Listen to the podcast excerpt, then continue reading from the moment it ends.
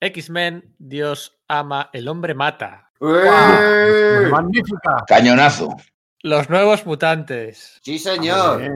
Grandes. señor. Sí, sí, sí. Red Star. Venga, venga, venga, venga, bien. venga. Destruyamos galaxias. Dazzler, la película. Uh, Cri, Bueno. cri, cri, cri, cri, cri. Daredevil, amor y guerra. Oh, Oh, magnífica. Sienkiewicz. Doctor Extraño, Into Zambala. Sí, señor. JM de Mateis y Dan Green. Nada menos. Sí, sí, sí, sí. Hércules, Príncipe del Poder, Full Circle, de Bob Lighton. La risa, la risa, señor. Pura gaseosa. Sí, sí, sí. Sí. Los Inhumanos de Anno Senti y Brett Blevins. Ah. Conexión Scorpio, ¿eh? el crossover del Lobezno con Nick Furia, de Archie Woodwin y Howard Chaykin. Pepinazo. Doctor Extraño, Doctor Muerte, Triunfo y Tragedia. Oh, Eh, no, por favor. Triunfo Sí, y sí, Tormento, sí. perdón, Triunfo y Tormento, que me lío, que me lío. ¿Qué más? A ver, ¿qué hay más por aquí? Eh, El Star Slammers desde Walt Simonson, de por ejemplo. Simonson, Pues sí, efectivamente. bien, bien. Eso es. Em, ¿Qué más? ¿Qué más? A ver, ¿de qué, qué estamos hablando hoy? A, Seguramente. a mí me gustaba Kid Raven. Kill Raven, claro, que acababa, con la, que acababa la serie, ¿no? Ahí. Es, con Don McGregor. ¿De qué estamos hablando hoy? Bueno, pues el lector veterano y el no tanto también, hombre, sabrá que nos estamos refiriendo a varios títulos de aquella no- línea de novelas gráficas que publicó la Marvel Comics de principios de los años 80 y que se extendió, bueno, al final en 75 entregas, dejaron de estar numeradas, pero bueno, no dejaban de contar para la colección. hemos hecho una enumeración de algunas de ellas, nos dejamos muchísimas, ¿eh? nos dejamos pues desde la venganza del monolito viviente que algunos nos chiflaba porque la vimos en los complementos de Marvel Héroes, ¿eh? con David McKellen y compañía, hasta, bueno, la sensacional Hulka de John Vine, hasta alguna de Conan, hasta aquel experimento que fue ese crossover con, con Tormenta, Hulka, Tigra y la avispa en el eh, Aladdin Effect, pero sobre todo esta es la excusa, es la coartada, es la justificación y la razón por la que queremos hablar hoy de la primera de aquellas novelas gráficas. Hoy venimos a hablar de la muerte del Capitán Marvel, de Jim Starlin. Hola, Sergio. Hola, Pedro, ¿qué tal? ¿Cómo estamos? Hola, Íñigo. Hola, ¿qué tal, chicos? Hola, Enrique. Hola familia, ¿o acompañan el sentimiento? 82, el año 82, Marvel, fíjate, tenía 21 años de vida a sus espaldas. No eran muchos años, ¿eh? Parece mentira, ¿no? Estaba en el, en, el, en el, mejor momento para aprovechar poquitos años de continuidad. Esa losa de la continuidad vendría más tarde y aprovecharla para crear grandes historias. Hoy, que el universo Marvel se creó hace 60 años. En 60 años, pues los ciclos, las vueltas que da la vida han hecho, como todo el mundo sabe, que las muertes no sean un concepto todo lo permanente que uno podría desear o esperar en un universo de ficción. De ahí a que los personajes que resucitan, podríamos decir que dos, tres o hasta cuatro veces que se han dado casos, eh, bueno, pues eh, entran en la categoría de meme más que de nostalgia o de obra maestra. ¿Qué pasa? Que hay excepciones, evidentemente. Hay excepciones. Para todo hay excepciones. Hay excepciones bueno, iba a decir que hay excepciones hasta personajes que nunca han cambiado de uniforme. Yo creo que, yo creo que fíjate, de eso no hay ninguno. Pero sí que hay excepciones de muertes permanentes. Y aunque es más habitual en las muertes permanentes eh, que sean en los personajes civiles, ¿verdad? En esos personajes secundarios que, bueno, que pasaban por allí, que, que, que tienen un impacto en el héroe, no es tan habitual que lo sea en los personajes protagonistas, en nuestros héroes. Y cuando eso ocurre, hay amigos, la categoría de obra maestra es merecida. Y este es el caso del que vamos a hablar hoy, de la muerte del Capitán Marvel, aquella novela gráfica de Jim Starlin en el, bueno, el culmen de su, de su carrera, podríamos decir, en 1982. ¿Estáis de acuerdo con lo que he dicho? No es una, no es una teoría rebuscada ni nada, yo creo que es una teoría bastante unánime, ¿no? Los personajes que permanecen muertos ¿no? Su muerte tiene más, más, importancia, no se invalida posteriormente. Barry Allen, no hay una, mm, no sé, ¿cómo, cómo lo veis vosotros? Efectivamente, yo iba, iba a mencionar a Barry Allen ahora mismo. También a Bucky, Bucky estaba muy bien muerto. Pero, pero bueno, sí, efectivamente fue, fue algo radical. Supongo que en, cierta forma, como, como, tú bien has dicho, eh, ocurre a las novias de los héroes, a las familias de los héroes, aunque esto, está la muerte de Gwen Stacy, que aunque ha sido tocada y retocada y jugado mucho con ella, nunca se ha invalidado y siempre ha sido ese hito que acabó con la Edad de Plata, ¿no? Pues, pues la muerte del Capitán Marvel eh, es también un, un, cambio de un cambio de paradigma, por decirlo así, porque es un cómic muy diferente que no va de peleas, no va de superhéroes y de sacrificios tremendos en la lucha para salvar el universo. Es una historia muy personal de, de un hombre enfermo y cómo lidia con la muerte él y su familia y, y pasa por las etapas, ¿no? De la, las diversas etapas de duelo. Y efectivamente el que no se haya deshecho, aunque en algún momento se ha intentado, pues lo ha hecho resonar mucho más, porque es un referente que siempre va a estar ahí. Es que ya no solo es un referente por la importancia o la impronta que pueda tener en el imaginario colectivo de las dos, tres, cuatro o cinco generaciones de fans que lo descubrieron antes. Eh, mi teoría va más allá. Mi teoría lo que, lo que viene a decir es que cuando la, la muerte, la narración de la muerte, el cómic de la muerte es tan bueno, tan potente, porque tú puedes, tú puedes, eh, tú puedes deshacer una muerte, una muerte cutre, y pues todo el mundo te va a aplaudir, ¿no? No, no sé, ahora mismo ocurren muchas mutantes, por ejemplo. Y bueno, pues es ley de vida o ley de muerte, pero cuando la, la muerte es tan potente, el, el, el cómic de la muerte es tan potente como el que decíamos de Barry Allen, o cuando, no sé. Uh, la de Electra de Frank Miller, ¿no? La de Electra de Frank Miller, todas esas muertes verdaderamente potentes, icónicas, las deshaces, no. A vosotros nos da la sensación de que pierde calidad, que pierde calidad, impronta o que pierde. Pierde importancia. Lo que se magia. cuenta pierde importancia. Pierde, pierde magia, ¿no? Pierde magia su muerte. Eh, Vamos sí, porque ves, las, ves, los hilos, ¿no? Ves las tramoyas del, del escenario. Además, te dejas de creer que es un, un, universo, un mundo en el que te puedes sumergir con, con reglas parecidas a las, a las, reales, por mucho que estés viendo a tíos en pijama que vuelan y lanzan rayos, ya, ya, sí, soy consciente de eso, pero digamos que eso es parte de la suspensión de la incredulidad. Entonces, cuando algo que está destinado a, a, generarte un impacto emocional fuerte, a acercarte a la realidad de forma tan brusca como puede ser la muerte de un personaje querido, ¿no? Eso es deshecho. Eh, creo que se te hace un, no sé, como que ese, ese universo eh, se te hace un poco más, un, po, un, pelo más irreal y luego un poco más, un poco más y, empie empiezas a, a perder eh, pues no sé, eh, atadura emocional con, con, ello, porque ya no importa, ¿no? Es decir, si ya ha resucitado, pues la próxima muerte que me cuenten, pues tampoco me va a impactar porque ya, los, ya lo volverán a sacar, ¿no? Entonces, el hecho de que con el Capitán Marvel no haya sucedido eh, sigue haciendo que cuando relees la obra te sigue impactando, ¿no? Es no sé, piensas, por ejemplo, la muerte de, de Jean en, pues en, vamos, de Jean Grey, no de Fénix, perdón, en, la saga de Fénix Oscura y es, oh, es, está muy, muy bien. Pero cuando te la relees, disfrutas del TVO, pero no te impacta la muerte en sí mismo porque sabes que tanto Fénix como Jean Grey más adelante volverán a aparecer. Sin embargo, con el Capitán Marvel no pasa esto, ¿no? Y creo que eso eh, marca un poco, además, el, pues, como muy bien comentabais, ¿no? El hecho de que no sea una muerte, bueno, pues que, que podría haber sido permanente, pero digamos peleando contra, no sé, el controlador, la, o contra el mismo Thanos, ¿no? No, es, es un hombre aceptando su mortalidad en un universo superheroico y eso yo creo que es quizás la clave, lo que hace que sea más de verdad, ¿no? El hecho de que no muere porque le lanzan un rayo o algo por el estilo, sino porque tiene que pasar por un trance por el que, bueno, pues nosotros los lectores pues, pues pasamos o eh, pues en nuestros actores queridos o algo por el estilo, ¿no? No sé. Es, no es lo mismo morir en las escaleras del Capitolio o de camino al juzgado, ¿no? Y que luego se ha resucitado o no es lo mismo morir empalado por tu propio aer aerodeslizador y luego ser resucitado 20 años después para... ¿A quién, ¿A quién, no le ha pasado eso? La saga del clon. Claro, joder.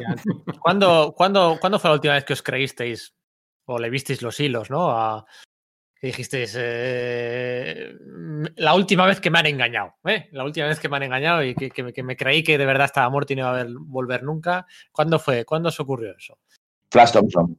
La, la, la, muerte de Flash Thompson, bueno, todavía no la han corregido, espero que no lo hagan, porque es un pedazo de muerte. Pero no, pero tú, no, pero tú lo que me estás diciendo es que un personaje que ha muerto. O sea, eh, Flash que Thompson, me lo creo. O sea, ha muerto y me lo creo. Y, y me ha afectado pero, que. Sí, pero la pregunta era. Bueno, vale, bien, sí. Con la muerte en la saga final de Dan Slott en Spider-Man. Pero no, lo que yo te. Vale, bueno, o sea, que tú sigues creyendo que, que es creíble, que no van a que Flash Thompson no va a volver. O sea, tú sigues siendo eh, o sea, la pregunta era ¿en, qué momento en qué momento perdisteis la ingenuidad, ah, la inocencia de que esto, esto es un eh, son ciclos y es una industria. La muerte, para mí fue la muerte del Capitán Marvel, yo del Capitán América. Yo de verdad me creí que el Capitán América no iba a resucitar y a mí Brubaker me lo vendió, Marvel me lo vendieron. Eh, la, resurrección de Bucky, la, la, sustitución había sido tan perfecta que yo de verdad me lo creí. ¿Cuándo, Enrique, ¿cuándo fue tu caso, por ejemplo? Cuando resucitaron a Jean Grey. Porque Jean Grey sí pensabas que, iba a morir y que estaba muerta y que no iba a resucitar más aunque fuera Fénix, porque luego ya cuando te explicaron que no era Fénix, que era, que si era, que si no era, que si la habían dejado, pues ya te dejaron. Dice, ver, yo he visto a esta mujer morir heroicamente, suicidándose, ¿eh? Porque estamos hablando de que en unos, dos, tres años murieron un montón de personajes. Yo creo que sería interesante que eso lo, comentáramos en el universo Marvel, ¿eh? Un poquito antes que el Capitán murió Jean Grey, un poquito después Electra. Eh, parecía que en el universo Marvel de repente estaba la veda y que había muertes y además las muertes eran permanentes. En los tres casos que te digo, las muertes pensabas que eran para siempre. Pero cuando resultaron a, Jean Grey, yo a partir de ahí dije, me, bajo, no me voy a creer nunca más ninguna muerte, incluyendo la del Capitán América. O incluso que cualquier día aparezca el tío Ben, yo casi que me creería, ¿eh? si algún día lo hacen. Con creo que con Marvel lo van a respetar hasta que la compañía deje de existir. Estoy, seguro. Con los civiles sí que es cierto que la regla se aplica de otra forma. ¿Quién resucitó a ¿Quién resucitó a Electra? ¿Fue Larry Hama? ¿O quién, quién, creo que fue Dan Chichester, ¿no? En la etapa de Scott, ah. McDaniel. Pero yo dejé de creer en ello algo, algo antes. A mí fue con la muerte de Superman. Cuando murió Superman, eh, casi me escandalicé de que fue, tuviese tanto impacto en plan de, pero bueno, si todos sabemos que iba a resucitar. Entonces me di cuenta de que todos sabíamos que, íbamos a, que, iba, a resucitar, que iba a resucitar. Aunque, ¿sabes? Como que lo tenía claro desde el principio. Entonces cuando fue como, ala, no, no he dejado la más mínima duda. vamos, que me llevé una reflexión con eso, ¿no? Había visto ya tantas en, ese punto que era como, no, a Superman es imposible que se lo carguen de manera permanente. Se tirará un tiempo, las, disfrutaré las historias que después, porque de hecho disfruté mucho con esto del reinado de los superhombres y tal, pero sabía que, tarde o temprano volvería, sí. Y eh, creo que ahí había perdido mi ingenuidad. Mira, creo que, que esta pérdida de, de, dejar de creer en los Reyes Magos tiene que ver, mucho que ver con una cosa que ha dicho Pedro, que cuando salió la muerte del Capitán Marvel, Marvel Comics llevaba 20 años. Llevaba 20 años de una historia bastante coherente que además había estado bastante controlada, ¿no? Porque durante mucho tiempo tenían poquitas series. Y la, cuando nosotros nos subimos al carro a mitad de los años 80, la historia de los personajes era muy clara. Había siempre pues, una referencia a la saga de la Madonna Celestial o una referencia a la saga de, bueno, a los que fuera de los, de los años anteriores, pero la historia de los personajes era mucho más clara, mucho más eh, empieza su historia y continúa hasta que, hasta que acaba. Sin embargo, eh, hay un momento en el que nos metemos en una dinámica de siempre atrás, de vuelta a los orígenes, de, de, volver a contar las mismas historias y de hacer series para intentar recuperar el sentimiento que hubo, pues sacar digo, hablo de, Marvel, pero también podría hablar de DC, ¿no? Sí, pero por ejemplo, ejemplos bochornosos ya había habido de resurrecciones, así como lo de Charles Xavier eh, en, ah, el, en, el, primer, mímico. En el mímico, el primer volumen y tal, que fue vergonzoso. Además, no Sí, lo que pasa es que digamos que yo, mi primer TVO de la Patrulla X original fue en el que resucitó Xavier. Entonces, como que ese fue el, primer TV donde yo conocía a Xavier, en el que resucitaba. Sí, pero bueno, pero había, había TVOs malos, alguna vez siempre hay, ¿no? Pero te podías creer que la patrulla condenada había muerto. Sí, claro, a mí de hecho me fastidió mucho cuando fueron resucitando absolutamente todos los miembros, ¿no? Porque era quizás la, magia que tenía, era de lo, poco que conocía realmente ese grupo. Entonces era como, estos tíos han muerto menos, venga, pues el tío que es como un robot porque está con su cerebro blindado y metido. Pero decías, vale, pues habrán muerto y, y esa es quizás lo que, lo que decían los personajes, pero aunque creo que es algo que también se aplica al Capitán Marvel, que eran personajes que en realidad no eran tan importantes ni tan populares, por lo menos entre el público, quizás sí dentro de su universo ficticio, pero y que quizás lo más importante que hicieron fue morir, ¿no? Fue lo que fue clave. Y, eh, sí, eso es un poco. Y me acabo de, dar cuenta de una cosa. Es verdad que antes de la muerte de Superman ya tuve otra, otra, otro desengaño con Resurrección, que además lo hizo el propio Jim Starling, que fue la, la resurrección de, de, de, Adam Warlock en las páginas del Guantelete del Infinito, que pesar que, mm. bueno, pues me encanta esa obra y tal, fue como, mm. uff, si Starling resucita, porque que hubiese resucitado a Thanos, pues hasta le veía cierto sentido y tal, bueno. Pero ya es que me trajese de vuelta a Thanos, a Gamora, a Pip y tal, Ya es que para cuando llegue la muerte de Superman es como no me creo ninguna.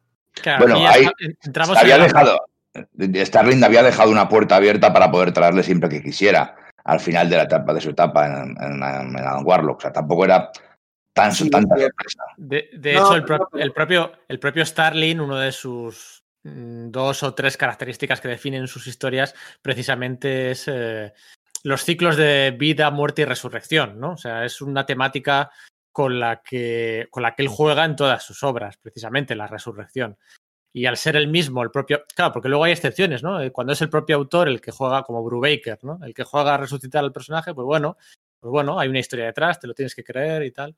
Pero ya cuando son otros, ¿no? Wonderman, ¿no? Wonderman moría súper al principio en la, en la, colección de los Vengadores, ¿no? Y luego, pues, 16, 160, luego 140 números.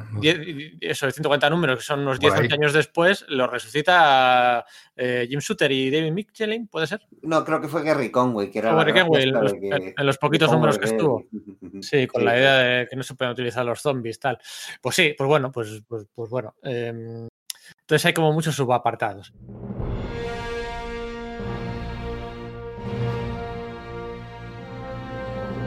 Esta es nuestra declaración de intenciones. Este va a ser el podcast 55 de Sala de Peligro. Vamos a hablar del contexto histórico, vamos a hablar de quién era Gino Starling en el año 82, ¿vale? Bueno, todo lo importante que fue luego y lo había sido ya, vamos a verlo. Vamos a hablar un poquito de la Marvel de, aquellos años, de, las, de los intentos de la Marvel de Jim Shooter por, bueno, por, por, adaptarse al, al mercado directo del cómic que estaba empezando, empezado en aquellos, en, aquellos años y por supuesto vamos a hablar del propio cómic de la muerte del Capitán Marvel con, esas escenas que, todavía nos encogen el corazón, con algunos que otros fallos que se han, sacado siempre a esa obra y, y lo que las divagaciones nos lleven. Mi nombre es Pedro Monge, este es el podcast 55 de Sala de Peligro. Bienvenidos y esperamos que sobreviváis a la experiencia.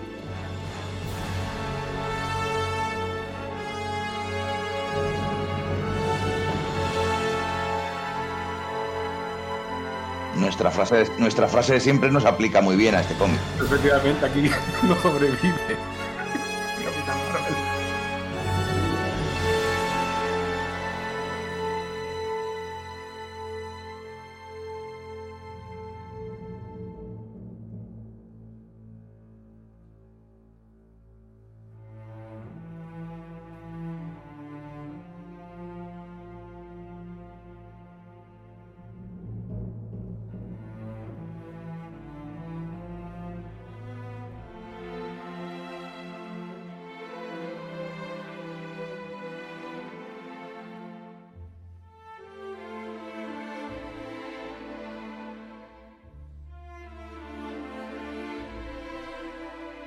Venga, ¿qué edición tenéis vosotros de la muerte del Capitán Marvel? ¿Cuándo os comprasteis esta novela gráfica? pues cuando salió la, edición de Forum, que, le costó a mi abuela 550 pesetas de las antiguas. Yo la pillé en un mercadillo.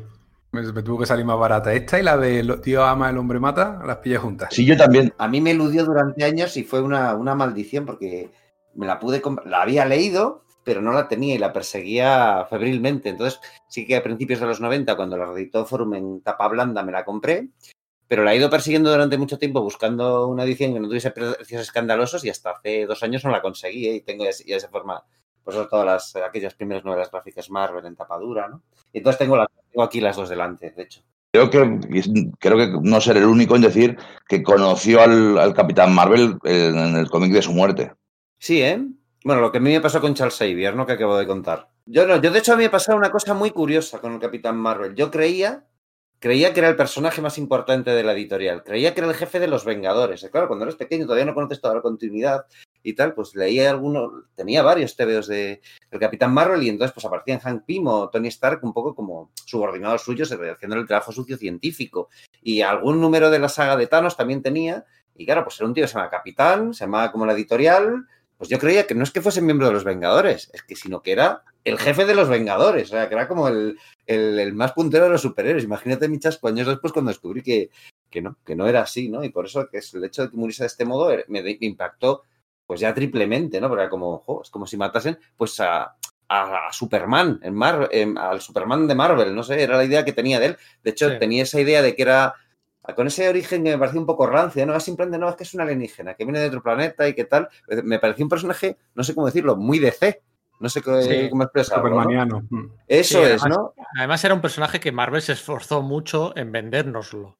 Se esforzó no lo conseguía, ¿eh? Todo lo que pudo y más. Y de hecho, de hecho, bueno, pues eh, el propio Roy Thomas, ¿no? Lo, lo acercó en ese reboot, revamp que hizo poquitos, poquitos números antes de la, de la guerra Kree Skrull. Yo al Capitán Marvel lo conocí en la guerra Kree Skrull.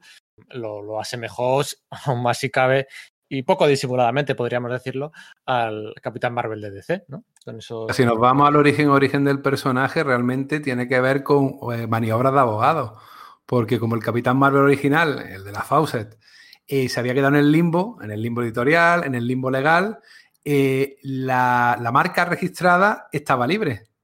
Entonces Marvel aprovechó que una pequeña editorial había empezado a, editar Aventura del Capitán Marvel para coger esta pequeña editorial, darle 4.000 o 5.000 dólares y comprarle la marca de Capitán Marvel. El Capitán Marvel este que hacía lo de Split, ¿no? Que, se, soltaba los brazos o algo de esto, ¿no? Algo, algo así, pero entonces, te digo, cogieron el, el nombre y se lo quedaron porque Marvel tenía que tener el personaje que se llamaba Capitán Marvel.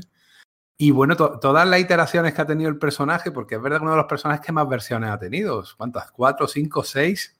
Carol, ¿cuál es? Ya la quinta, ¿no? Por lo menos.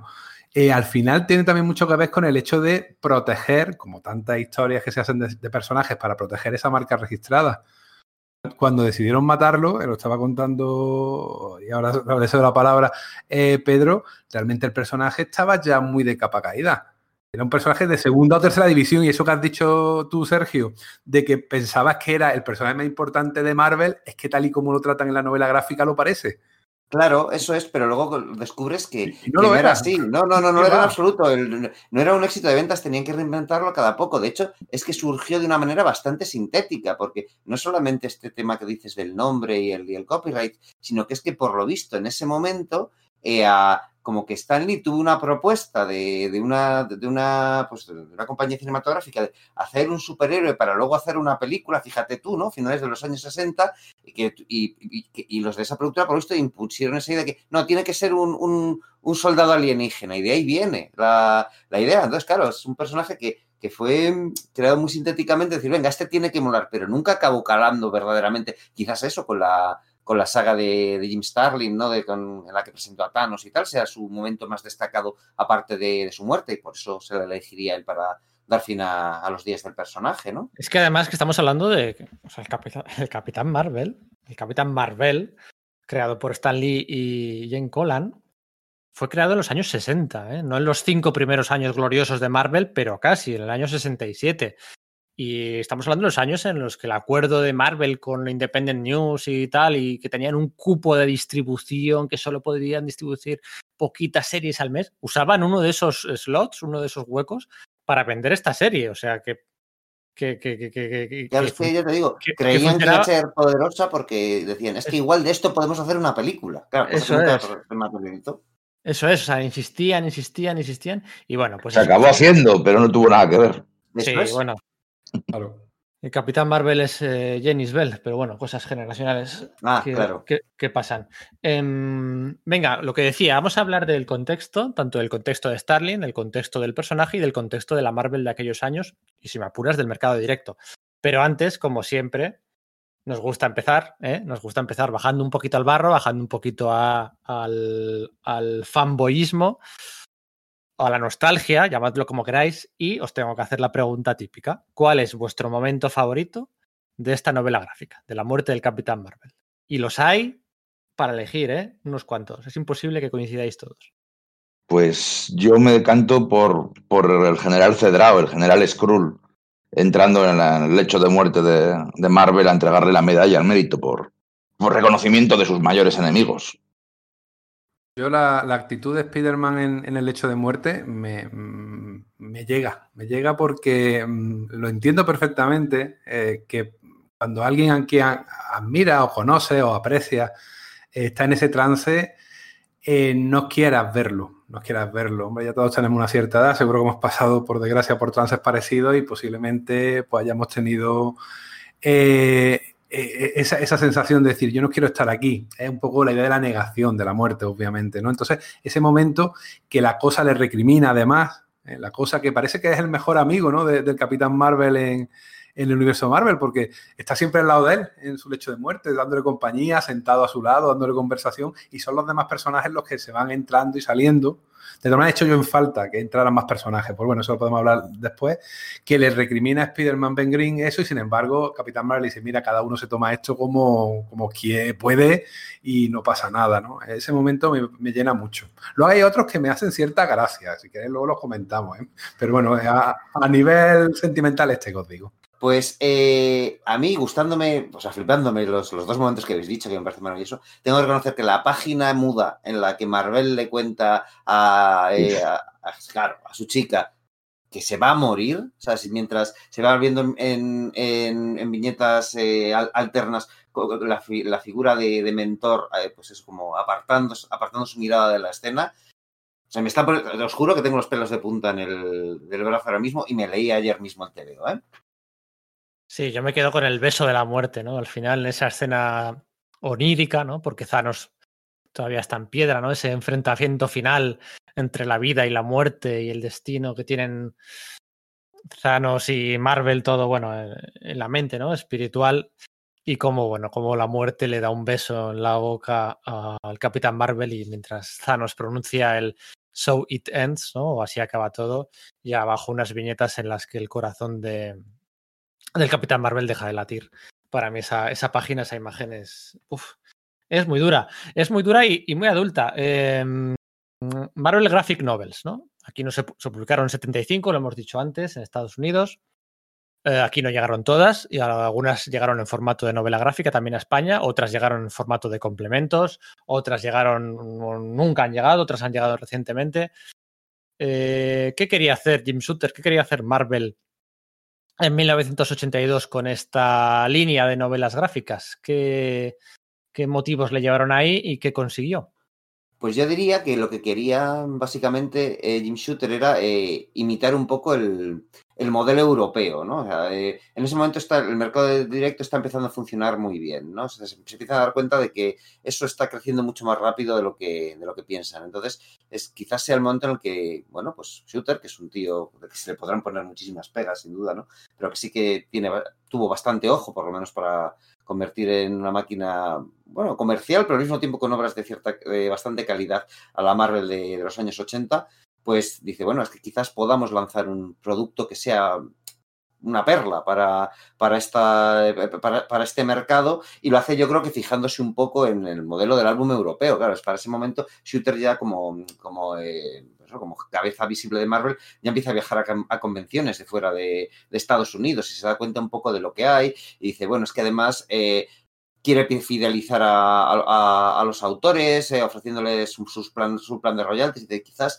de este modo, porque claro, son Marvel Graphic Novels, pero no todas las novelas gráficas que se publicaban eh, eran, bueno, transcurrían dentro del universo Marvel o sus personajes eran los de Marvel, sino que había muchas de ellas en las cuales, bueno, pues el, eh, la creación, los derechos de, los personajes, bueno, de la misma obra, los retenían los autores. creator owned, como, como image, podemos decir, ¿no? Y así pues tenemos eso, pues Dreadstar o los Futurians de, de, Dave Cockrum, o eh, pues yo creo que también los, eh, los Sword of the Swashbucklers, estos, los piratas del espacio, eran de Bill Mantlo y Batch Guys, por no decir unos cuantos más, ¿no? O Void Indigo de, de Steve Gerber, ¿no?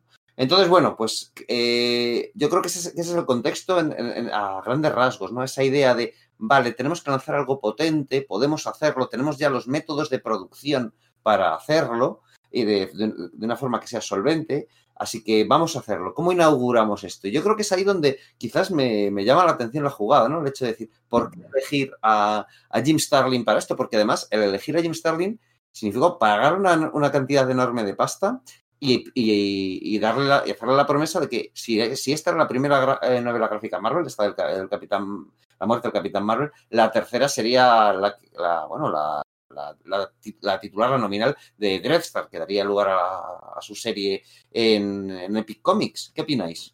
Siempre Jim además... estuvo, eh, Jim Shooter estuvo dos años dudando sobre el movimiento, sobre todo por temas legales Sí, porque además esta idea ya empezó en el 79, aunque publica en el 82, es verdad que le empieza a madurar la idea en el 79. Temas de royalties, temas que a ver cómo hacía los contratos. De hecho, contrató un abogado especialista en, contratos de, editoriales de libros, ¿no? De libros normales. Porque la industria del cómic iba por otro rollo, no pagaba royalties, no pagaba nada más que el sueldo por página, ¿no? O la, o la tarifa por página. Y Jim Shooter pensaba que realmente necesitaba un poquito, él era, era autor, o sea que también era parte interesada al fin y al cabo, porque además era guionista de un par de series, siempre iba llevando, eh, siempre que podía, parte de sus labores editoriales. Y pensaba que había que incentivar a los autores y decirles, mira, dad todo lo que podáis de vosotros mismos, porque cuanto más vendamos, más vais a ganar. No solamente la ratio por página, sino unos royalties en función de, los, de las ventas. De hecho, Starling eh, se compró un cochazo, un deportivo, con los royalties de esa primera, de esa primera novela gráfica que tuvo tres ediciones una detrás de otra. El éxito un Camaro, ¿no? ¿eh? Un Camaro Z28, un, carraco de la época, la verdad. Y claro, eh, eh, estaba abriendo unas puertas muy importantes. Tú no entiendes que luego, un par de años después, se fuera precisamente Frank Miller a DC a negociar Ronin y a negociar el retorno de la noche si no entiendes este tipo de contratos que Jim Shooter puso en, en, Liza, en el negocio del cómic. La idea un poco de esta línea de novelas gráficas era apelar a un público, a ver cómo lo digo, adulto, ¿no? En el sentido de del caché o la presentación o el formato, ¿no? Alejado del formato mensual en grapa, barata, tal. Y sobre todo en, la, en las historias, ¿no? En los temas de las historias, ¿no? Ahí tenemos ese, esa novela gráfica de Chris Claremont de, los X-Men, de Dios ama, hombre mata, ¿no? Con, con Brent Anderson, en la que, bueno, había temas de racismo. Fanatismo religioso, de hipocresía de la sociedad. Para mí sigue siendo el mejor cómic de, de los X-Men, porque va muy al grano de los temas a tratar, y eso es precisamente por esto que dices tú, que se permitieron salirse de la tónica del tebeo de piños de, de cada mes. Eso es la muerte del Capitán Marvel, pues fíjate, más allá de la muerte estamos hablando pues de, de cáncer, estamos hablando de, catarsis, estamos hablando de, del duelo, estamos hablando de muchos temas maduros y adultos que realmente pues funcionaron bien y además en, 60 años de, historia Marvel, ¿no? Lo que suele achacársele siempre a esta editorial eh, a la hora de valorar sus, sus, sus picos creativos es precisamente que no tienen esas, esas obras eh, tan maduras que pueda tener la distinguida competencia, ¿no? O sea, parece como que siempre han optado por, bueno, por centrarse más en los, evidentemente hay géneros y subgéneros, ¿eh? y, lecturas y sublecturas, pero no tiene esa línea vértigo o esa cosa del pantano o, ese, o esa lectura madura, ¿no? Y la línea, la línea Marvel Graphic Novel vino un poco a, a dar eso, ¿no? No sé luego el resultado general ¿qué nota media le dais vosotros a, este experimento?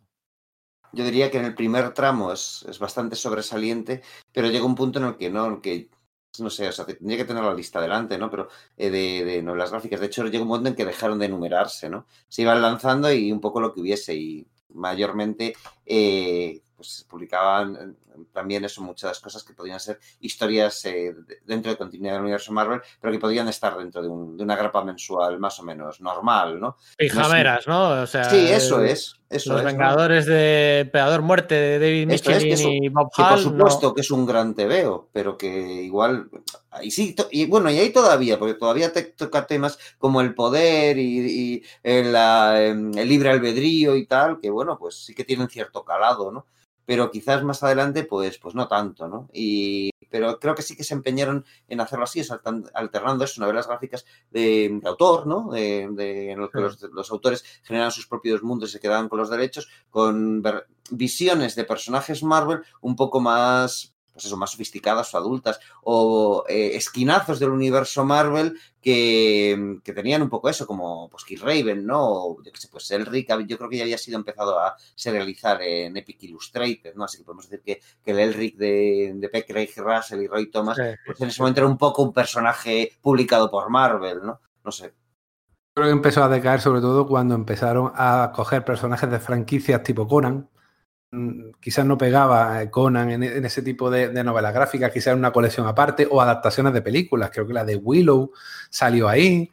Eh, cogieron una historia de la sombra, de la sombra que durante poco tiempo. Eso es, que estaba, estaba, muy bien dibujada, esa me acuerdo haberla leído, pero quizás no pegaba tampoco en las intenciones que parecía que se tenían desde el principio, de lo que habéis comentado, de una línea adulta, usando o no los personajes habituales de la casa, pero ya pasó a ser eso, darle a historias que quizás hubieran cabido en un formato un poco más normal, comic book o tal, en tapadura para con el triple de páginas eh, vendértelo a 10 veces más de lo que valdría en, el formato habitual. Y ahí ya empezó a decaer. Incluso hizo la adaptación de quien, de quien engañó a Roger Rabbit, fíjate. Imagino que ahí ya no estaba Jim Shooter. Ya, como quien dice, la cabeza visible del proyecto había desaparecido. Claro, efectivamente, al final esto se alarga hasta el año 93, son 11 años de novelas gráficas, pero Jim Shooter pues desaparece en el 86, ¿no? Desaparece Jim Shooter.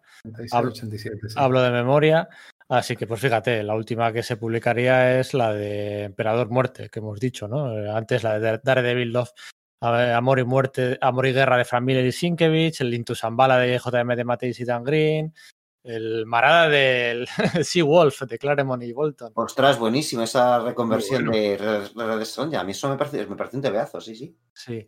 Oye, em, recordáis, ¿vale? Esto los más jovencitos seguro que sí se lo saben. ¿Recordáis hace poco, eh, con los primeros años de la Marvel de Axel Alonso, en un intento eh, de nostalgia, no era nostalgia, yo creo que era aprovechamiento del branding más que otra cosa, de la marca, porque realmente el espíritu de esta nueva iniciativa de Axel Alonso no tenía nada que ver con la anterior, más que llamarse Marvel, Marvel Original Graphic Novel, ¿no?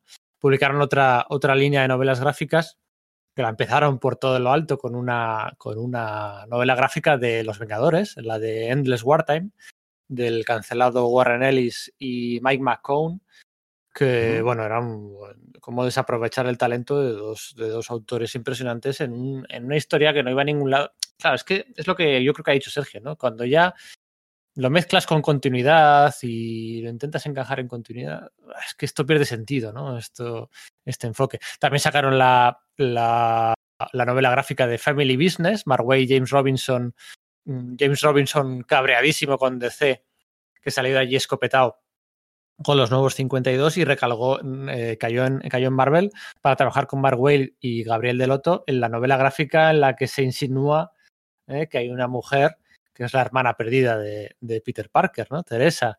También hizo una novela gráfica Los X-Men de Mike Carey y Salvador La Roca, ¿no? La de No More Humans. Y sobre todo, pues bueno, eh, La rabia de Ultron de Remenderio Peña y cuatro o cinco novelas gráficas de Jim Starlin en solitario y luego con Alan Davis, que sí, la revelación del infinito, la relatividad del infinito, el final del infinito, y después del, del final del infinito vinieron otras tres más, que no era, bueno, que si los gemelos, el conflicto y... El, infinito ya cansa. Sí, la, entonces, del infinito, sí. Sí, entonces, pues, ah, bueno, y una novela gráfica de Rob Liefeld de, de Deadpool. Este, ¿Recordáis o, recordabais mínimamente que esto tenía algo que ver con, con llamarse Marvel Graphic Novel? O, damos carpetazo a este a esto, bueno, pues hasta a este 2.0? Yo es que es eso, eh, digamos que en ese punto eh, no asociaba que fuese una, una segunda versión de esta primera línea, es decir, que al final pues las novelas gráficas pues se han ido publicando, pues eso, en grandes editoriales tanto en DC como en Marvel, pues ya fuera, digamos, de, de, una línea, ¿no? Sino que, bueno, pues sacan unas. Entonces, para mí era como que, que simplemente estabas, comprendía que era una línea, pero no, no lo relacionaba con, con, esta original, ¿sí? Que creo que es la pregunta, ¿verdad? Sí. Bueno, ahora que dices...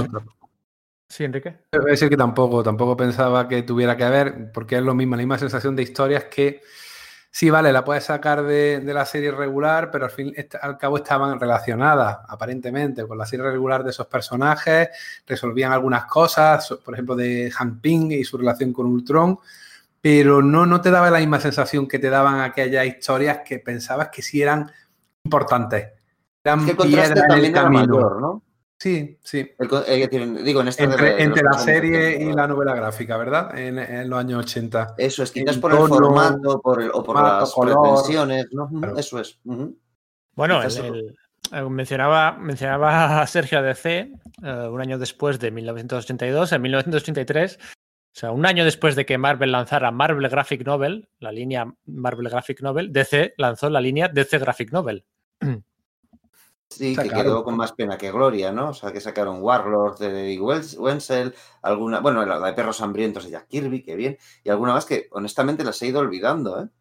Sí, sí, sí, eh, ni me acordaba, ¿eh? ahí, ahí, estaba Patu, Mills con Kevin O'Neill y los perros hambrientos de Jack Kirby, al final que se publicó, ¿la versión remozada o la versión de Kirby? Uf, yo diría que la de Kirby, pero ya no te sabría decir. Eh, veces se la quería remontar entera y, pues le mm. hizo un DC, DC cut un poco curioso para, para, que al final los dioses no murieran. Eso, a ver si investigo un ah, pues poquito. Sí, la verdad es que no lo sé, no lo, no lo recuerdo. Mm. Mm.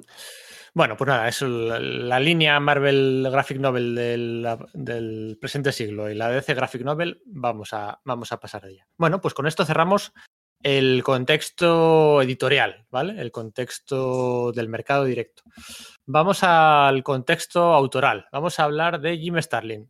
¿Quién era Jim Starlin exactamente en, en 1982? ¿Vale? Porque hoy en día es súper famoso, eh, tiene, tiene todos los parabienes de la industria, además ha ido de un poco de, del, que se ha enfrentado a Marvel, ¿no? Al monopolio, tal, ¿no? Que eso siempre da puntos de carisma. Pero en 1982, o sea, pues fíjate, ocho. además, además es actor en la película más taquillera de la historia. Sí, eso es 100% de.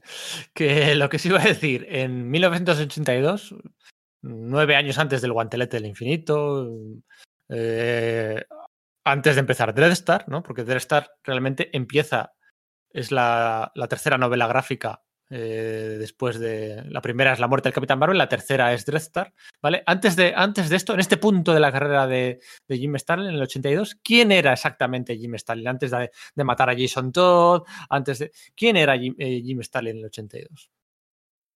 Pues yo creo que era el, autor completo, entendido como tanto dibujante como, como guionista, eh, más comercial, que, que más, aunaba, digamos, alta calidad con comercialidad. Quiero decir que también tenías a Howard Chaikin, pero cuando se ponía, eh, bueno, bizantino, pues no, había quien, no había editorial mainstream que le publicase sus cosas. No sé si me explico, ¿vale?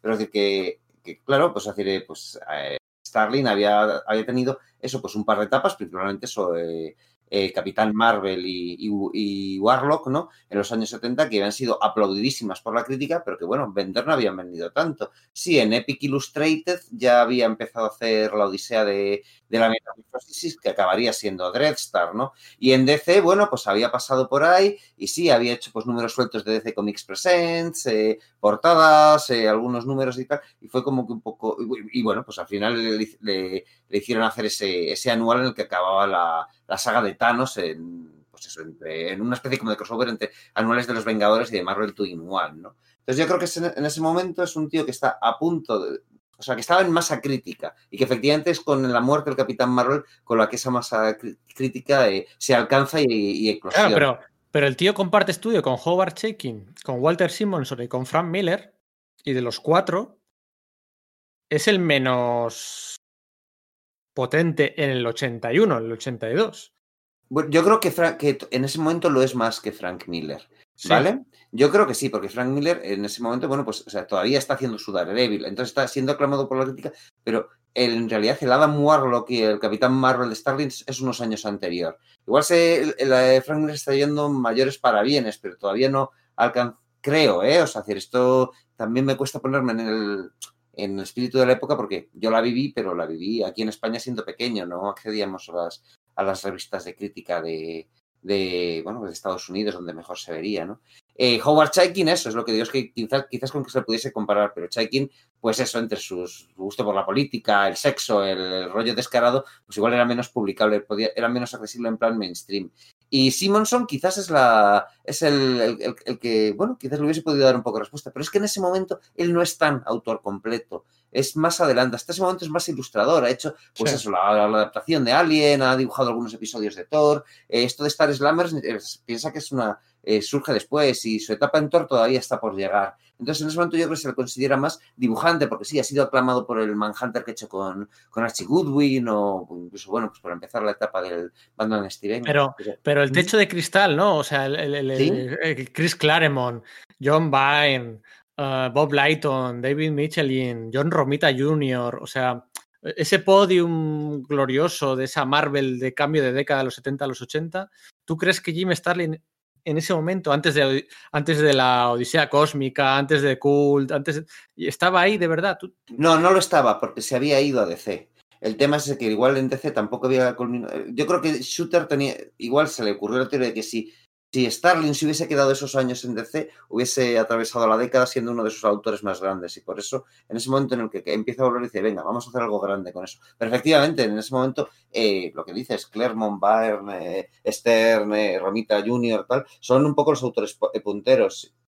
¿Por qué? Porque Starling ha estado jugueteando en ambas editoriales y, y, lo más destacado que ha hecho ha sido crear a Mongul junto con Len Wayne, es que mira, o sea, si hiciéramos una, no sé cómo decirlo, si hiciéramos una clasificación o una, un ranking, ¿no? De, de etapas, de, de, de, etapas de, de etapas, de etapas autorales, sí, de etapas autorales Marvel en el, en el siglo XX, ¿no? Sin contar el siglo XXI, porque aquí ya etapas eh, es todo como más temporadas, ¿no? Es todo más rotatorio, ¿no? Ahora cuando, cuando en una serie cambian de equipo creativo, como que nos creemos todo que es como super sustitutos, ¿no? Como que la van a cancelar en cualquier momento. Bueno, si, hiciéramos una clasificación de etapas, que, molaría, la verdad, de, así como de, mejor a peor o de peor a mejor, como aquello que hicimos de, autores de DC, de etapas Marvel creativas, ¿qué, qué, mm, ¿Dónde encaja esta reina ahí? Es la, es la pregunta. ¿qué, candidatura? Vale, los X-Men de Claremont y, John Byrne. Vale. Los, el Thor de Walter Simonson. Vale. Y los 4F eh, de Lee 4F. Roy Thomas en Conan y Roy Thomas en Los Vengadores. Eh, la Hulka de John Byrne. Eh, bueno, podemos estar aquí toda la mañana. ¿Qué candidatura de una etapa que tú dices, una etapa, no me digas cuatro números de Jim Starlin? ¿Qué etapa, o sea, qué, qué aportación mm, va a rivalizar? ¿Con, con, qué etapa puede rivalizar Jim Starlin? A ver, yo es que en ese aspecto no te puedo contestar de forma, eh, no sé, imparcial. O sea, para mí, el que veo que más me gusta de Marvel es su, etapa de Warlock. Entonces, te tengo que responder eso. Nada imparcial con eso. Y es, y es experimental. Son, en, aquella época se hacían cómics, cuando se hacían, claro que también hacían cómics normales y cómics de mierda, cuando se hacían, se hacían cómics que cambiaban la forma del, que cambiaban el medio. Hoy es muy difícil hacer cómics que cambien el medio. Pero en aquel momento Jimmy Starlin hizo tebeos que nadie más había hecho. Sus composiciones de páginas, sus locuras psicodélicas, su, introducción de las filosofías orientales y del uso recreativo de drogas y de LSD y cosas por el estilo, lo metió directamente en esos tebeos, en un tebeo super mainstream. De, peleas, de, de, una space opera, ¿no? Teóricamente para niños, pues ahí metí un montón de, todos sus intereses de, lo que estaba vivo en los años 70, ¿no? De, aquella Marvel rara, eh, subversiva de los años 70 que te cogía de todos los lados y, de todo se inspiraba, ¿no? pero a nivel editorial, a nivel también del fan o del lector, Capitán Marvel, ¿cuántos números fueron? ¿11? ¿12? No creo que hiciera más. de, Adam Warlock, que además salió en su propia serie o en alguna serie de estas genéricas. No lo Eran genéricas y luego resucitaron la serie que, había tenido con, eh, aquella que inauguraron Roy Thomas y Jill Kenny que había quedado cancelada, ¿no? Al final fueron ocho números que incluso creo recordar de cuando hicimos el, especial de Hulk que acabó en Hulk la, la, historia, porque eso le estaba pasando mucho a Starling, que muchas de sus historias y sus líneas argumentales las tenía que acabar. No, pero lo que acabó en Hulk fue, la, de Roy Thomas, perdona. ah, vale, vale, vale, que fue lo que hice a continuación, de acuerdo, pero mm. fijaos que y eran pocos números eh, y a, nivel de, de, fan, si un autor pasa poco tiempo en una serie, sobre todo en aquella época, que todo el mundo se lo leía todo porque había 14, 15 series, no había más, no es como ahora, eh, ese autor queda muy, muy desapercibido, por mucho que diga, uy, qué chulo estaba aquello, pero qué corto se me hizo. Entonces, a nivel de, de estrella, no, no era una estrella. Hombre, eh, creó junto con Engelhardt a Shang-Chi, que tuvo cierto éxito y permanencia. Pero no eh, eh, el, pero tuvo permanencia el personaje. Starling tampoco estuvo tanto tiempo. Me acabo de acordar una anécdota que Jim Starling quiso matar a Shang-Chi también y se lo quiso encargar a, Starling. Eh, Shooter, perdón, quiso, quiso matarlo. Sí, sí, y se lo encargó a Starling y Starling pasó. Si no, yo paso ya de matar a otro personaje, pero hubo un momento que creo que fue la, también la pelea que tuvo con Mike Friedrich, que quiso casi borrar el rastro de Mike Friedrich en la, editorial, en, Marvel, ¿no? Y cuando Sanchi eh, se canceló, pues quiso directamente matarlo, ¿eh? No de, nada de conservarlo. Ni ¿Con Mike Friedrich o con Doug Mount? Quieres decir. No, claro, claro. Primero fue, con sí, que se peleó y quién estuvo ahí, ¿no? Vale, sí, sí, no, no, con Mike Freddy también hubo peleas. Sí, sí, sí, pero eso es. Pero, eso claro, da para otra historia. Eso es, sí. Pues fíjate, igual, igual Sanchi hubiera sido lo mejor para él, que se lo hubieran cargado en un comicazo bueno en los años 80. Porque luego durante 30 años, ¿qué ha sido? Nada. Era un personaje que estaba muy. Era muy de su época, era de la época de, claro. del cine de artes marciales, de los años claro. 70. Luego, de pronto, un día, un día Carlos Pacheco se acerca, se acuerda de él y le saca en una saga de la Patrulla X de dos números. Otro día, no sé qué, pues eh, Hickman lo recupera y lo saca en sus Vengadores de, la parte de atrás, que tiene una, un los poderes de, de, Madrox. Eh, un, un, momento bueno y cosas por el estilo, ¿no? Pero es un personaje que que tuvo su momento. Es, es, a lo que me refería, de que seguimos dando vueltas, la industria sigue reutilizando los mismos juguetes una y otra y otra vez, haciendo que, creer en ellos sea cada vez más difícil o, imposible. La visión y la bruja escarlata, que tuvieron su historia en los años 70 y parte en los 80, pero luego se ha seguido dando vueltas sobre ellos y ellos y ellos, y su momento pasó, aunque luego por, por las películas hayan tenido su, su, propia importancia, en los cómics no aguantan nunca una serie de más de 12 números. Son personajes que, no son comercialmente o, no tienen ese appeal para todo el mundo. Se cuentan una historia y nacieron por unas circunstancias. E igual hubiera, fíjate, que son personajes que me encantan, ¿eh? pero igual ese tipo de personajes, como, le ocurrió al Capitán Marvel, estaría mejor si su tapa, si hubiera acabado, si hubiera muerto, si hubiera acabado su historia. Para mí Sanchi es, me viene a la cabeza Paul Gula, sí, ¿eh? no me viene a la cabeza Jim Starlin, por mucho que sea Claro, justo, a eso me refería. Por mucho que sea el co-creador. Eh, venga, contexto editorial, contexto creativo, y ahora vamos al contexto narrativo, a la, al personaje del Capitán Marvel y a su historia, cómo llega aquí, eh, de dónde sale este cáncer, de dónde sale esta situación y, y qué fue, luego hablamos que fue de él después, ¿no? Ese intento que hubo, ese amago que hubo en los años de Civil War, que tan nervioso nos puso a todo el mundo de, si resucitaba o no resucitaba. Um, venga, ¿qué pasa con el Capitán Marvel? ¿Cómo cierra su serie? ¿Dónde contrae el cáncer? ¿Cuándo nosotros, cuándo, o sea, una cosa es dónde contrae el cáncer y otra cosa es dónde descubre el lector que ha contraído el cáncer, porque son dos cosas, dos cosas distintas.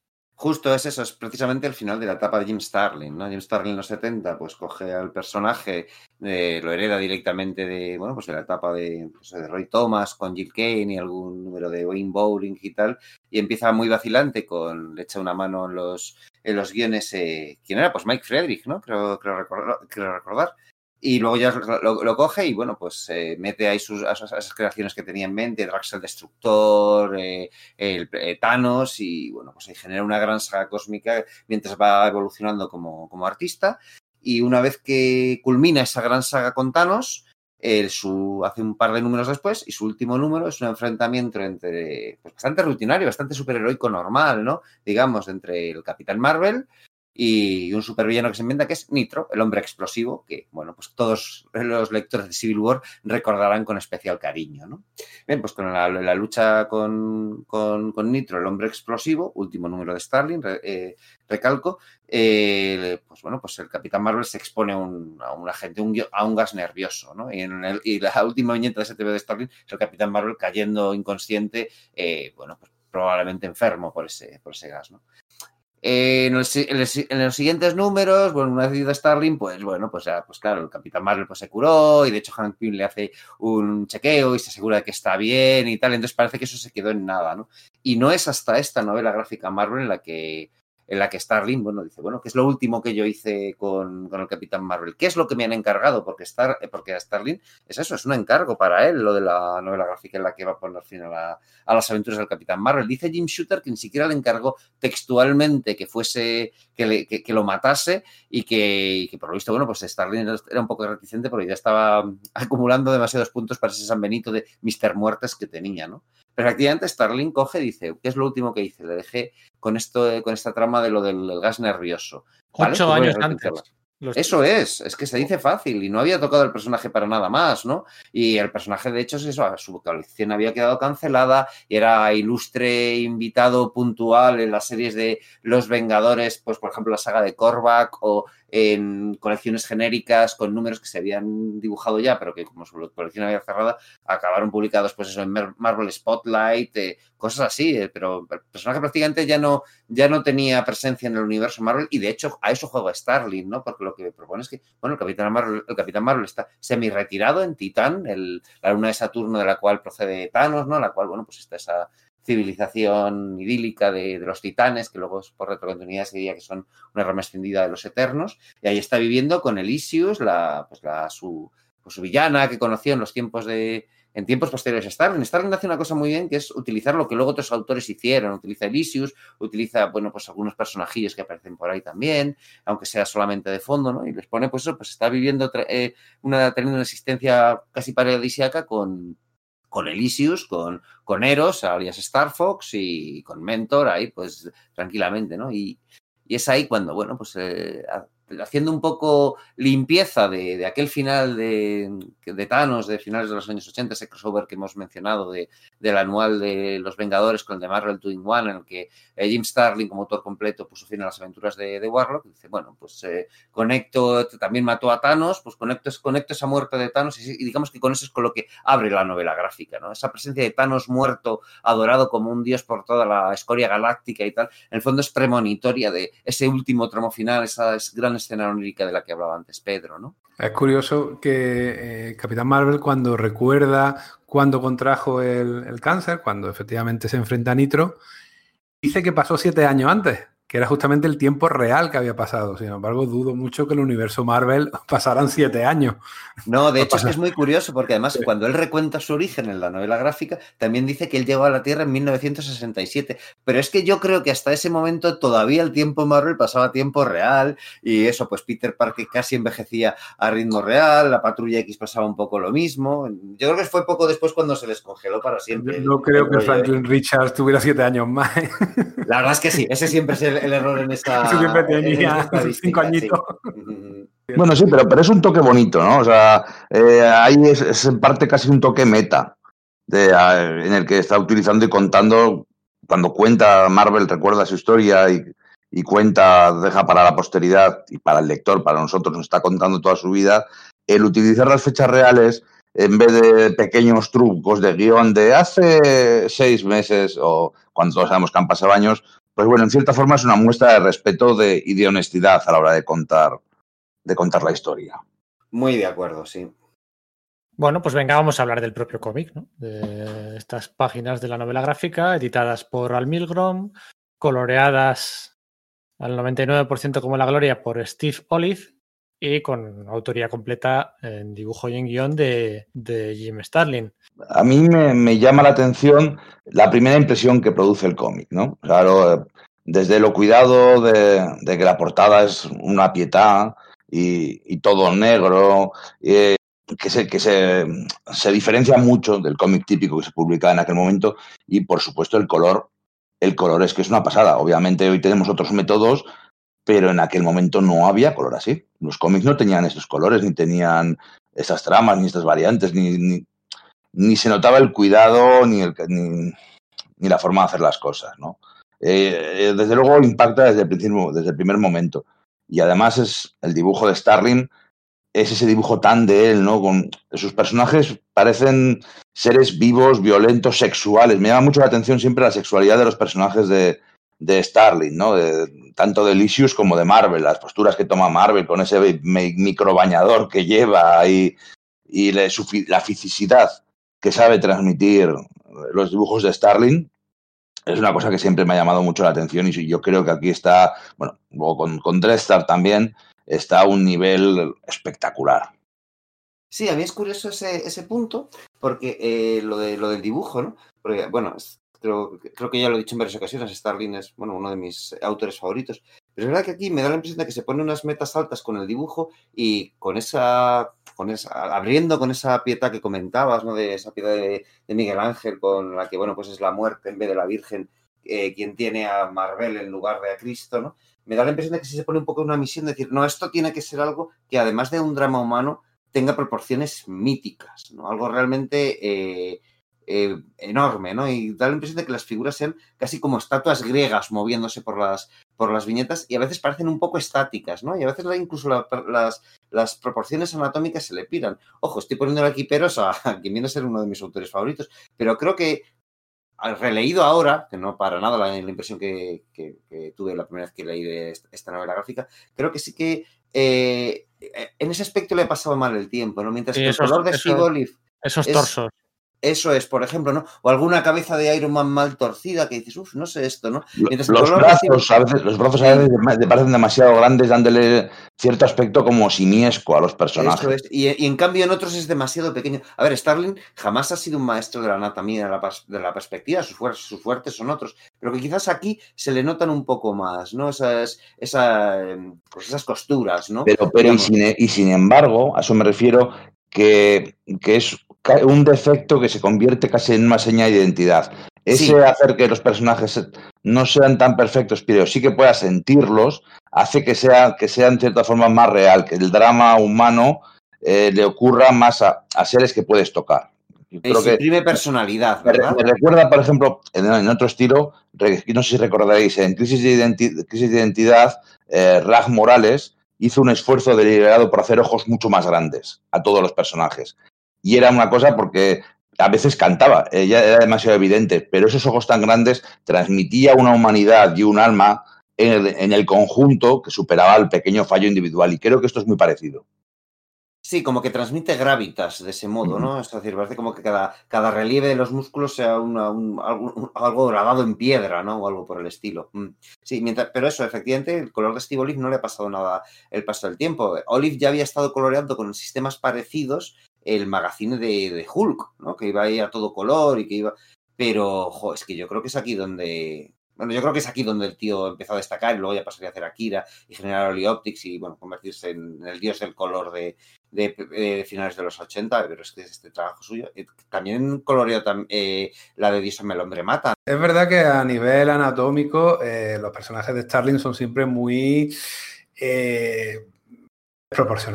Es decir, son proporciones heroicas de las de 12 cabezas y si son 13 o 14 cabezas, mejor. ¿eh? Eh, tienes por aquí un héroe, un, Eros, eh, un Star Fox al lado suyo que efectivamente las proporciones se le van un montón. Y luego también un poco hijo de su época narrativamente. Se toma decisiones narrativas. Por ejemplo, la página esta que habéis comentado antes como una de vuestras favoritas de cuando le, comunica a su esposa, porque creo que estaban casados ya juntos, Elysius, la enfermedad es una maravilla y sin embargo hay otras que dices tú, uff, esto no resiste bien el paso del tiempo, luego planos detalles. Eh, hay una escena en la que Rick Jones está en lo alto de, un edificio allí, en plan cantautor, ¿no? Aquella época que le dio por, por ser un músico de rock que la verdad que no está nada bien resuelta. La boca esa con la nariz. boca esa con la nariz, ¿eh? Sí, sí, sí, de recordarlo. Sí, sí, Es horrible. Estamos sacando los peros, pero... Sí, claro, le tengo que sacar los peros porque, a ver, eh, me interesa mucho Starling, pero no es de mis autores favoritos. Y parte es por este tipo de dibujo. Nunca me resultó atractivo, para ser, para ser sincero.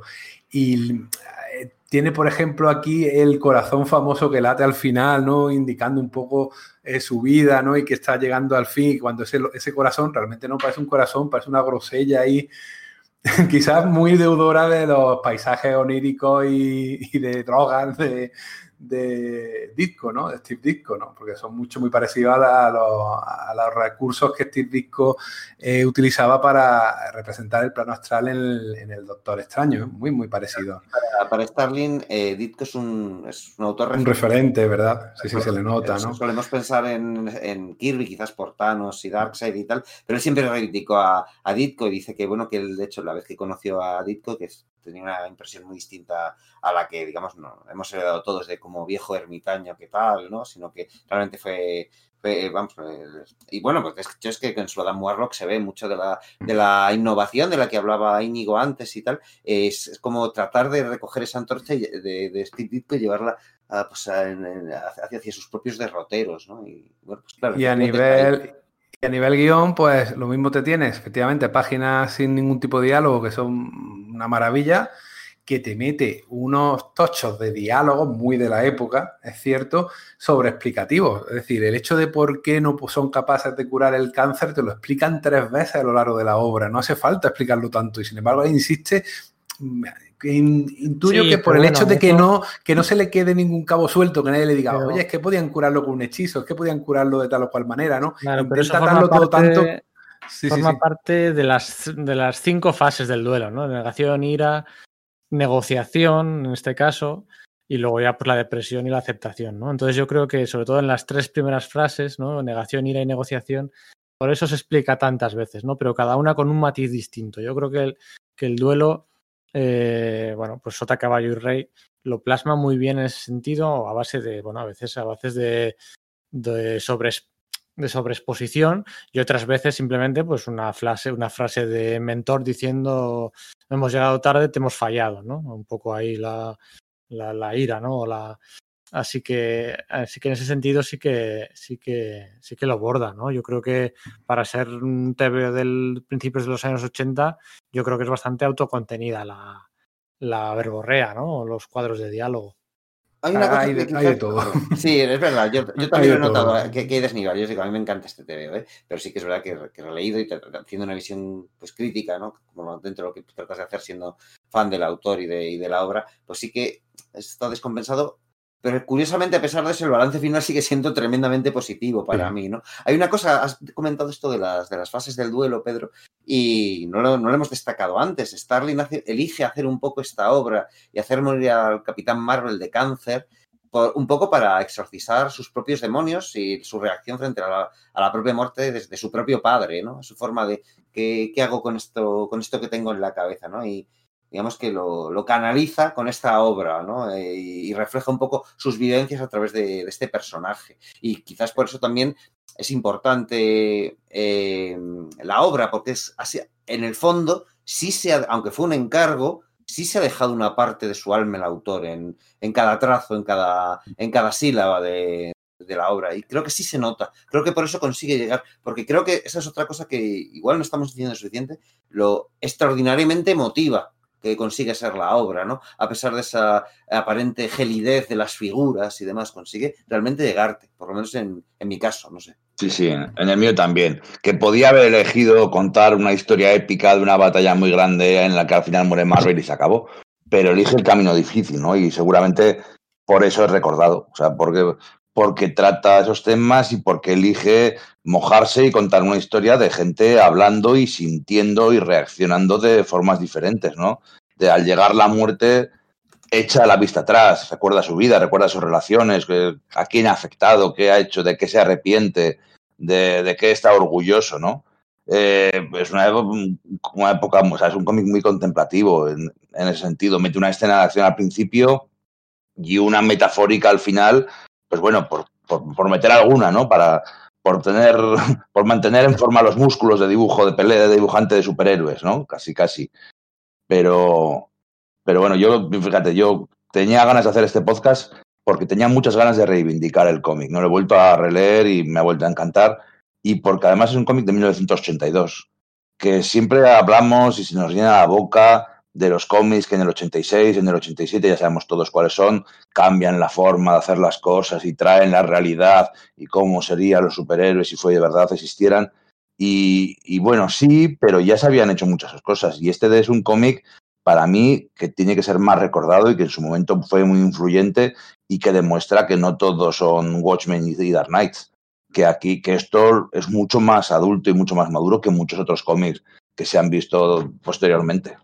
Sí, pero tiene, fama, fama. Es, eso es, porque tiene una pátina de madurez que, que estamos hablando eso de la muerte de, de, Marvel y este tema real del cáncer y que es algo bueno, pues que creo que no sé, que el, común de los mortales, cualquier lector puede, puede entender, entender esto, ¿no? Pero es que además tiene otra cosa, y es el tema de asumir la pérdida. Es, yo creo que es donde está la, la lectura realmente adulta, y lo hace muy bien ese momento de, en que Marvel pues, pone la mano delante de la, de la dama muerta y dices, nunca he necesitado la, ilusión, antes de ese momento que recordaba a Pedro como su, favorito, eh, es como, ole, ¿sabes? Te estremece, ¿no? Te da casi una pequeña lección vital, ¿no? No olvidemos que, pues, sí, efectivamente, los, estos cómics, las novelas gráficas Marvel, están dirigidos a un público más adulto, pero en general el cómic superheroico hasta la mitad de los 80 era, estaba dirigido a un público bastante infantil. Entonces, enseñar a los niños a que existía una cosa tan terrible como esa eh, y que había que asumir que eso iba a ser así,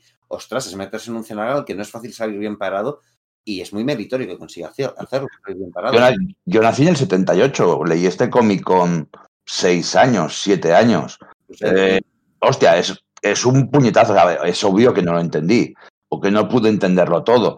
Pero hay cosas que se te quedan, hay cosas que te que dices, aquí hay, los niños son, son, yo más, claro, pero los niños en general son muy listos. y, captan, las movidas, y captan, captan muchas cosas, mucho de lo que hay detrás. Hay cosas que no pueden captar y además lo ignoran y siguen adelante, y se, pero se quedan con lo, con lo principal y, y criban muy bien la información. Y, y es un cómic, pues, para mí, intento ser objetivo y tal, pero es un, es un cómic que para mí me dijo que los cómics podían ser otra cosa. Y supongo que como para mí, para mucha gente más. Starling dijo en una entrevista que realmente este cómic era un modo de hacer terapia barata. No barata en el sentido de chunga, sino barata en el sentido de que no le había costado el dinero que probablemente le costaría un, un psicólogo o un psiquiatra. Y de hecho lo recaudó, ¿no? Claro. sí, de hecho lo recaudó para si, si nos ponemos cínicos. Pero yo iba al hecho de que sí, que se le nota que se vacía en este, en este cómic, que se, que se deja llevar, que se que todo lo que llevaba dentro de la pérdida reciente de su padre, que había sido un año antes, eh, lo suelta aquí. Eh, la escena en la que está eh, Capitán Marvel en, la cama, yo creo que, eso es autobiográfico. Eh, yo creo que esos los ratos que he hecho con su padre están ahí puestos. Sí, el, ir eh, viendo cómo, viendo cómo se va degradando. Eso es, ¿no? Que, es que después de estar en el hospital, no, amigos que les otra, ¿no? De hecho, yo sí que he hecho en falta quizás todavía más, más, gente, ¿no? a ver, un Red Richards, ¿no? Diciéndole, mira, lo hemos intentado, pero lo siento mucho, ¿no? Con un cargo de, culpabilidad.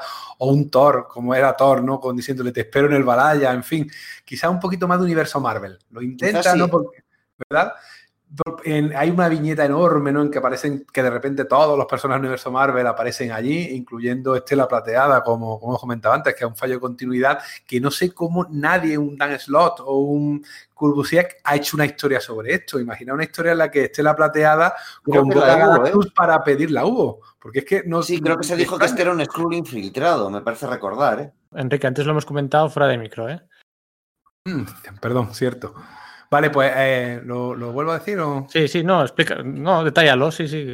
Mm, simplemente que, aparece eh, Silver Surfer eh, como uno de los muchísimos personajes del universo Marvel que aparece para mostrar sus condolencias y para acompañar en el último trance a, a Marvel y no podía ser porque en aquella época estaba confinado por Galactus en la Tierra. Y claro, eh, una de las explicaciones que se dieron es que era efectivamente, ahora que lo ha recordado Sergio, un Skrull infiltrado. Pero aquí había una historia en la cual, yo me la imagino, Estela Plateada convoca a Galactus y le pide eh, y le convence eh, para poder dejar nada más que para ir a Titán y dar su último despedida a, a Marvel y luego volver. Y me imagino los diálogos sobre la muerte, sobre lo que significa la muerte para Galactus. No sé, ya te digo, como ninguno de estos guardianes de la continuidad, tipo Busiek, tipo Dan Slott, eh, no lo ha hecho, porque, porque lo, lo pedía al momento.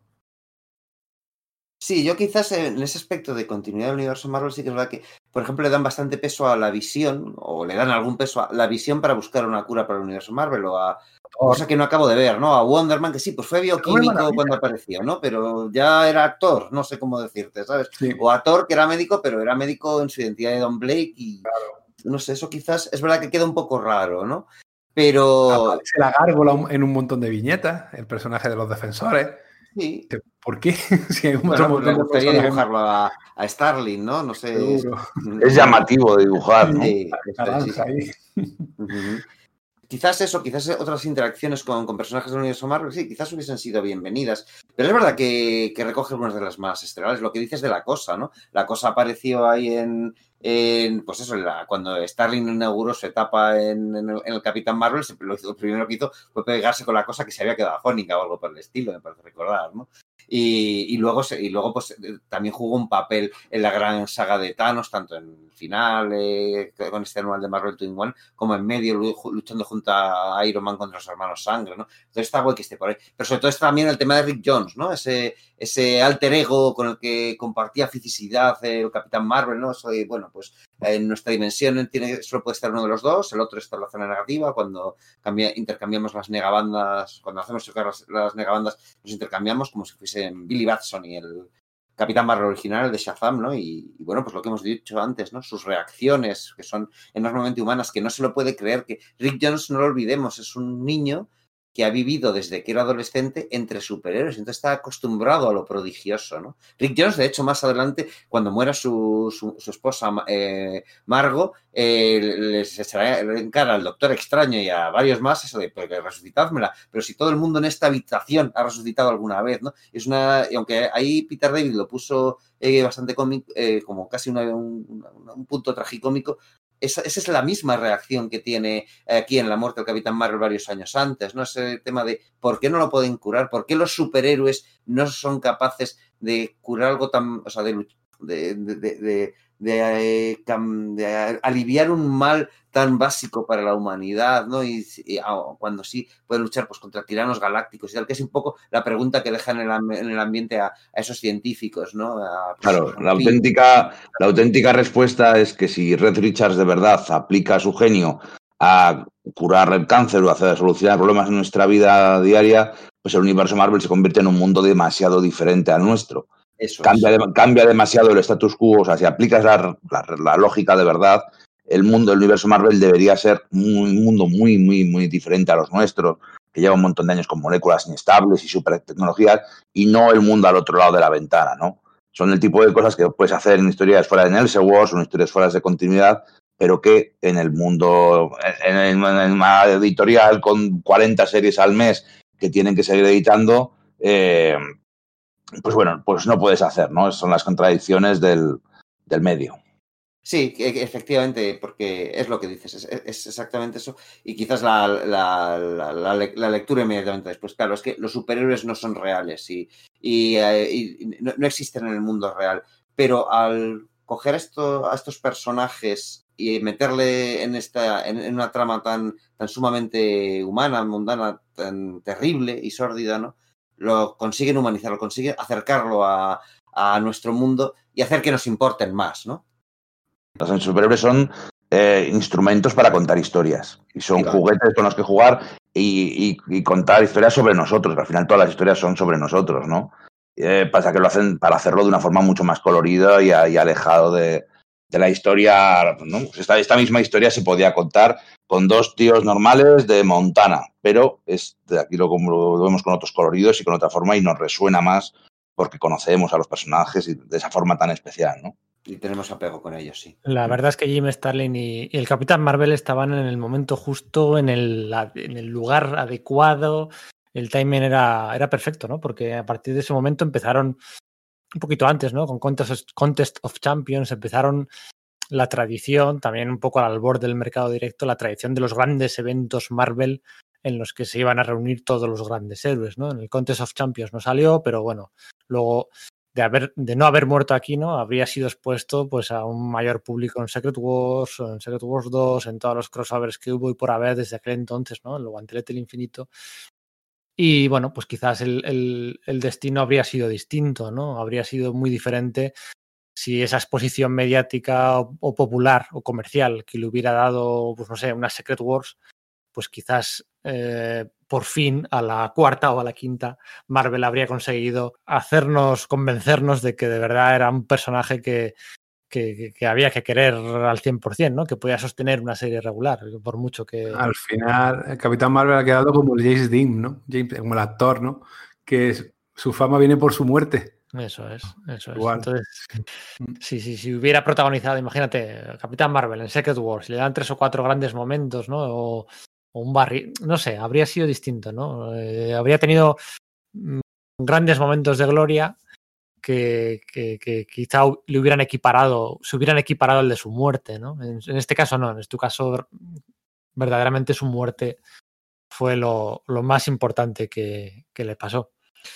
Eh, no sé si queréis decir algo más. No creo que este sea el momento para ponernos a hablar de Mónica Rambeau, de Jenis Bell, de Philabel, de, de Carol sí, Danvers. no, de todos los, de todos los, eh, sus herederos del manto, porque claro, al final ha generado un legado, ¿no? Por mucho que sean razones comerciales para mantener el copyright sobre el nombre, ¿no? Yo quizás señalaría un par de, de cosillas, así un par de chorradas muy tontas, ¿no? Que es ese homenaje de, en la ilustración promocional, que no aparece dentro de la novela gráfica, de, pero la, que, promocionaba la, novela gráfica, se veía, pues eso, la tumba de, Marvel, eh, bueno, pues rodeada de, todo, de todos los superhéroes Marvel, y ahí al fondo, eh, ocultándose del señor copyright y señor derechos, estaba también Superman, ¿no? Ahí se le veían las botas. Y luego reivindicaría una, una miniserie, digo, respecto al Capitán Marvel, una, cosa que normalmente no, eh, bueno, pues, o sea, no, no, parece muy apetecible, ¿no? con ese tema de cuántas veces he tratado luego retomar al personaje y además aquel intento de mm, volver a traerlo en Civil War a través de la zona negativa y tal, que luego pues quedó en que era un Skrull. Luego sí que hubo una pequeña miniserie. Eh, de Brian Reed. ¿Cuál? Una de Brian Reed. No, me refería a una, a una de, Fred Van Lente, que dibujada por Tom Grumet, que era dentro de Chaos War o algún evento de estos ahí, ah. que chusqueros que te cagas. Pues hubo una miniserie de cuatro números en la que aparecían un montón de, Vengadores muertos que, que, aparecían temporalmente en la Tierra. Y el Capitán Marvel tiene dos o tres momentos realmente maravillosos. Eh, y además inéditos para con la idea que tenemos del personaje, porque nos llevan a. No, ese tío, antes de ser el mayor guerrero de los Kree, también fue un cadete, ¿no? Y juega muy bien ahí con él, no, no sé. Íñigo Enrique, últimas, últimas palabras. Bueno, que si, que si este podcast sirve para que mucha gente que igual desconocía el cómic lo, le eche un vistazo, lo busque y, lo disfrute, pues yo me quedaré, me quedaré satisfecho. Es un hito, es un hito por lo que significó más que por el cómic en sí, que gran cómic, lo hemos comentado, por cómo le dio una pequeña empujón de, adultez en el buen sentido ¿no? al universo Marvel, a los temas que se podían tratar en un cómic de superhéroes, de gente disfrazada. Eh, en definitiva, un cómic, como ha dicho Íñigo, que merece mucho la pena redescubrir, que además creo que está bastante accesible y, que animamos a que la gente se lo lea, merece la pena. Sí, a mí me ha gustado una cosa que ha dicho Íñigo, ¿no? Reivindicar. Yo, yo soy de la opinión de que el 83, 84 son 82, 83, 84 son años magníficos, una cosecha de cómics magnífica.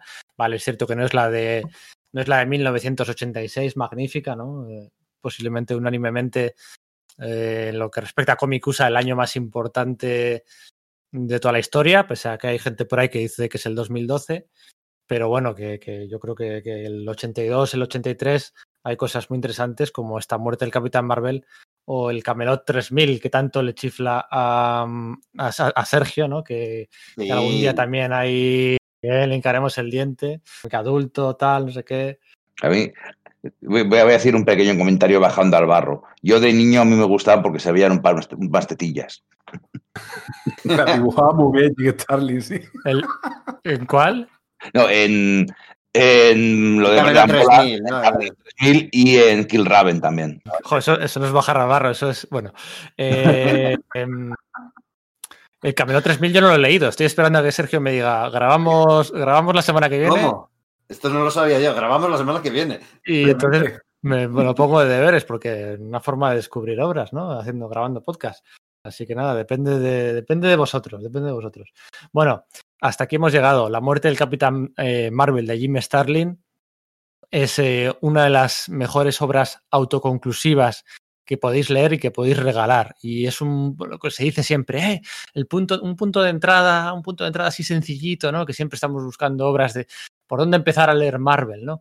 Pues bueno, aunque curiosamente esto sea el punto y final para uno de sus personajes, el carácter de la época, la parte, las, primeras páginas de resumen que aluden a otras, a otras historias, la presencia de Thanos, la presencia de muchos cameos y de muchos héroes, eh, yo creo que funciona. Siempre intentamos hacer, ¿no? Esa, esa intent, intentar ponernos en la posición de un, de un nuevo lector, ¿no? Alguien que no ha leído nada de Marvel, ¿no? Y siempre decimos, ¿puede disfrutarlo? ¿Puede leerlo? Pues sí.